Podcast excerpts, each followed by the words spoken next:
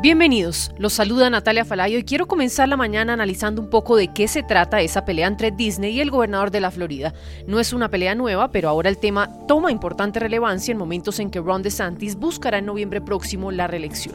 Pues resulta que la Cámara de Representantes de Florida hace algunos días aprobó un proyecto de ley para poner fin al distrito especial de Walt Disney World en torno a sus parques temáticos en el área de Orlando, que hasta ahora le había concedido a esta zona cierto autogobierno. El proyecto se envió para que lo firme el gobernador Ron DeSantis, propulsor de esta medida. La medida eliminaría seis distritos especiales creados en 1967 y entraría en vigor el 1 de junio de 2023. Entre esos distritos figura el Reedy Creek Improvement District, donde opera justamente Disney y esta es una zona con una extensión de 27.000 acres, casi 11.000 hectáreas, y se asienta en los condados de Osceola y Orange en el centro del estado y permite a Walt Disney World tener su propia policía y cuerpo de bomberos, pero también otros beneficios autónomos que busca eliminar precisamente el gobernador Ron DeSantis. Disney cuenta con su propio gobierno local y esto implica que puede recaudar impuestos, aprobar códigos de construcción y controlar los servicios públicos dentro de su territorio en donde ubican sus resorts y parques temáticos. Básicamente, la compañía de entretenimiento ha logrado administrar sus parques temáticos y resorts en el estado con poca burocracia durante más de 50 años. Sobre el tema y ante los micrófonos de NTN24, el profesor de negocios de la Universidad de Georgia, Julio Sevilla, nos dio su opinión frente al tema. Yo creo que de manera realista Disney World va a seguir existiendo. Eh, sencillamente van a tener que pagar más impuestos, van a tener menos control sobre sus operaciones, probablemente van a tener que moderar o de abstenerse de hacer eh, comentarios que puedan ser catalogados como eh, políticos o de temas sociales, porque ahora van a ser controlados, por lo menos mientras el gobernador esté en el puesto, por una junta directiva afina a él que puede tomar una serie de represalias y además una especie de advertencia, ¿no? Porque este puede ser solo el inicio. Quizá si se mantiene esta controversia, pues puede eh, irse tomando medidas más severas por parte del gobierno. Ahora, la reacción de Disney ha sido bastante moderada a estas noticias y ha dicho de que ellos trabajan con diferentes tipos de sistemas, eh, ¿no? Eh, en todos los estados y en partes del mundo donde tienen parques de operaciones. Así que ellos están tratando de distanciarse de esta controversia, yo diría de que Disney World va a seguir existiendo, no van a tener los mismos privilegios que han tenido durante 60 años en Florida, eh, pero no creo que vayan a cerrar o, irse a la quiebra. Una empresa de más de 80 mil millones de dólares en venta del año pasado. En el área de parques vendieron casi 30 mil millones de dólares. Eh, la mayoría, el lugar más importante es Disney World, así que yo pienso que eso no va a cambiar. Hay que tener en cuenta que Disney en Orlando es el mayor atractivo turístico, incluso para todo el estado de la Florida. La compañía, que emplea más de 75 mil personas en la Florida, ha dirigido este distrito de 100 kilómetros cuadrados como un ayuntamiento local desde los años 60. El gigante en entretenimiento ha invertido además más de 31 mil millones de dólares en nuevas experiencias en parques para los huéspedes en la última década. Incluso en un informe de ganancias que se publicó en noviembre del año 2021, Disney reportó unos 7.400 millones de dólares en ingresos de parques en todo el mundo, un aumento del 36% con respecto al año pasado. No faltan las cifras para darse cuenta que desde entonces Orlando vio cómo se disparaba su cifra de residentes y sobre todo de visitantes que por millones convierten cada año a esta zona en uno de los principales destinos turísticos del mundo. No sabemos qué vaya a pasar en medio de esta batalla legal entre el gobernador Ron DeSantis y Disney World. Falta por verse cuáles serán las implicaciones fiscales reales que tendrá la medida tanto para Disney como para los residentes y empresas que se encuentran en este distrito especial de ganar el pulso el gobernador de la Florida. BP added more than $70 billion to the U.S. economy in 2022. Investments like acquiring America's largest biogas producer, Archaea Energy, and starting up new infrastructure in the Gulf of Mexico. It's and, not or. See what doing both means for energy nationwide at bp.com slash investing in America.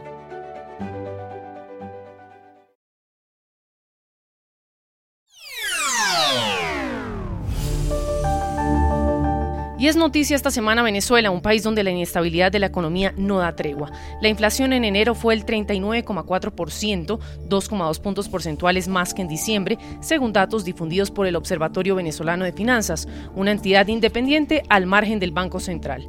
Por la inflación, un mercado pequeño que costaba 42 dólares en diciembre aumentó a unos 59 dólares, cuando el salario mínimo mensual es de aproximadamente 6 dólares. Los datos publicados concuerdan con el malestar de los ciudadanos que en los últimos últimos días han protestado masivamente en Caracas, la capital, y otras ciudades del interior del país, exigiendo mejoras salariales, respeto a los contratos colectivos y mejores condiciones laborales. Ante los micrófonos de NTN24 registramos el descontento ciudadano. Yo vengo a comprar y como me va a decir el muchacho que cuatro papitas me va a salir en 10 dos tomaticos en 10. Yo le dije, no, yo no voy a comprar nada porque de verdad se me van los 100 bolívares ahí y no llevo nada, porque si compro una cosa no puedo comprar la otra. Ahora bien, escuchemos qué dicen los economistas al respecto. La inflación está fuera de control. Según las cifras del Observatorio Venezolano de Finanzas del mes de enero del año 2023, la tasa mensual alcanzó, a 39,4% y la tasa de 12 meses, la anualizada, 404%. Esto coloca a Venezuela ante el peligro cierto de un proceso de nueva hiperinflación, en un contexto en el cual la tasa de cambio se devalúa todos los días y esto es caldo de cultivo para que siga la inestabilidad económica y con ella el deterioro creciente de los salarios y el poder de compra y la ruina de los trabajadores venezolanos. BP added more than $70 billion to the U.S. economy in 2022 by making investments from coast to coast. Investments like building charging hubs for fleets of electric buses in California and starting up new infrastructure in the Gulf of Mexico. It's and, not or. See what doing both means for energy nationwide at bp.com slash investing in America.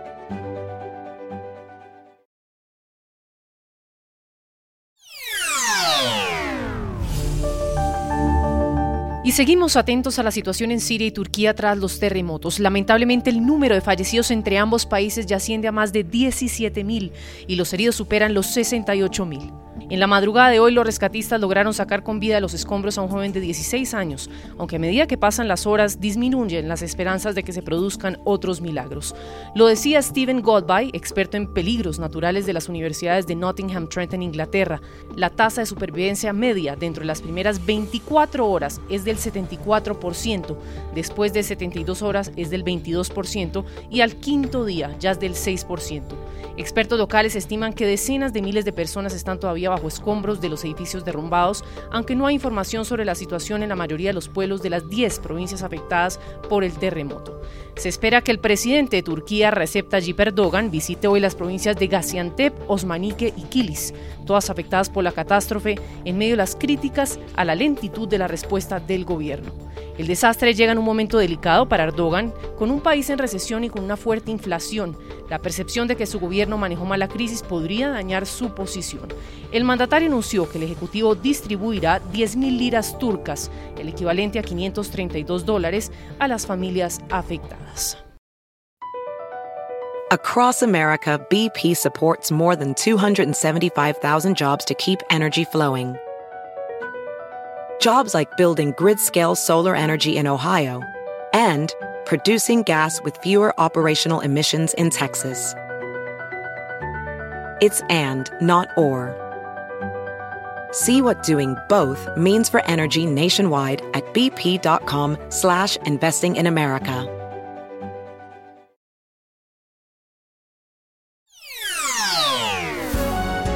Si le gustó este podcast, puede buscar más de nuestro contenido en www.ntn24.com. Soy Natalia Falay, ha sido como siempre un gusto estar con ustedes.